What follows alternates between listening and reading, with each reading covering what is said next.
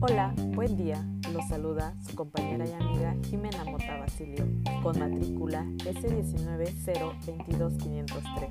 Actualmente curso el quinto semestre de la carrera de Ingeniería de Software en la Facultad de Negocios y Tecnologías de la región Córdoba-Orizaba. Esta actividad es realizada para la materia de diseño de software, impartida por el docente Martín Mancilla Gómez.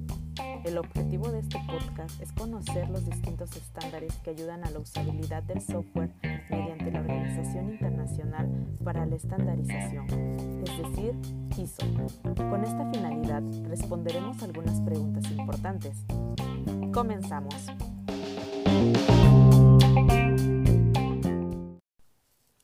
¿Qué es un atributo de calidad de software? Un atributo de calidad de software son las cualidades o propiedades de calidad que la aplicación debe satisfacer. ¿Cómo puedo medir la calidad del software?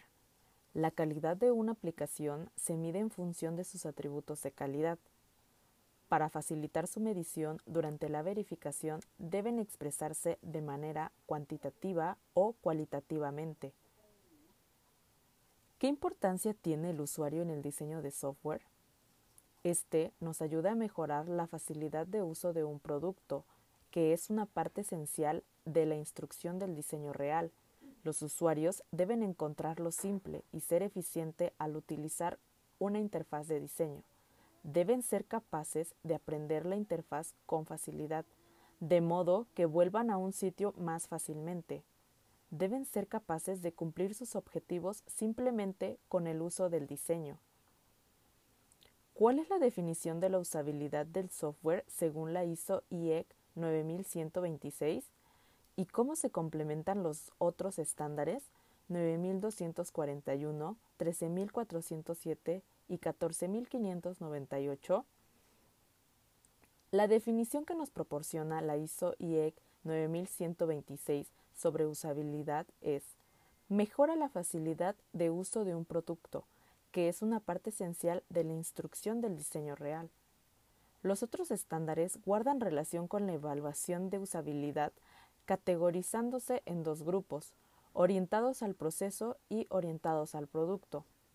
El estándar 9241 nos habla de principios ergonómicos para los usuarios que se emplean en ambientes como son las pantallas. La norma ISO 13407 nos establece un marco de trabajo para desarrollar sistemas basados en el concepto DCU, es decir, diseño centrado en el usuario. Este concepto nos indica la concentración total en conseguir la satisfacción y la mejor experiencia para usuarios finales. Por último, la norma 14598 nos establece seis procesos para evaluar la calidad de un producto de software. ¿Cuáles son las características principales de la usabilidad y sus beneficios? Las cinco características de usabilidad son 1. Facilidad de aprendizaje. Define en cuánto tiempo un usuario que nunca ha visto una interfaz puede aprender a usarla bien y realizar operaciones básicas. 2. Eficiencia de uso.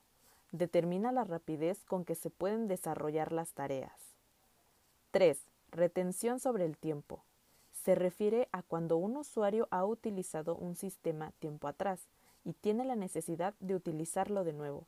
La curva de aprendizaje debe ser significativamente menor que el caso del usuario que nunca ha utilizado dicho sistema. 4. Tasas de error. Este apoya a los usuarios a cometer pocos errores durante el uso del sistema y en caso de que cometan errores ayuda a recuperarse fácilmente. 5. Satisfacción.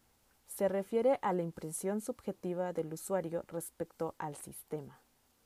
Los beneficios de usabilidad son reducción de los costos de aprendizaje y, consecuentemente, los de asistencia y ayuda al usuario optimización de los costos de diseño, rediseño y mantenimiento, aumento de la tasa de conversión de visitantes a clientes de un sitio web, mejora de la imagen y el prestigio, mejora en la calidad del producto, mejora la calidad de vida de los usuarios, ya que reduce su estrés, incrementa la satisfacción y la productividad.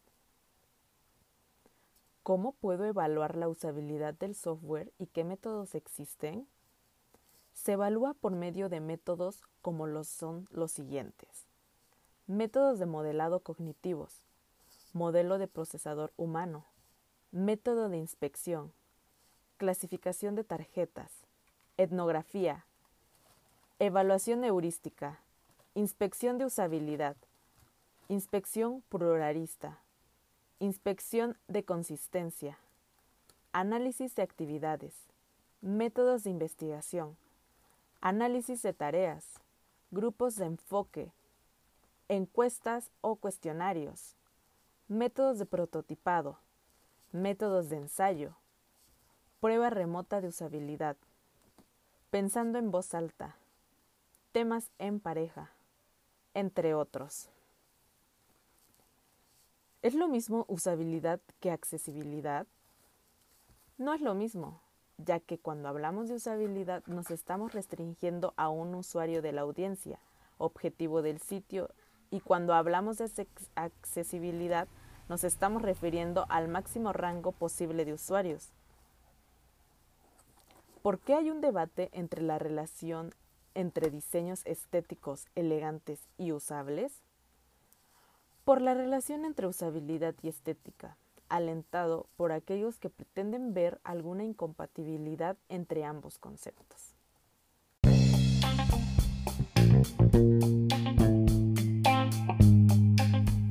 Gracias por llegar al final de este podcast. Agradezco su atención prestada.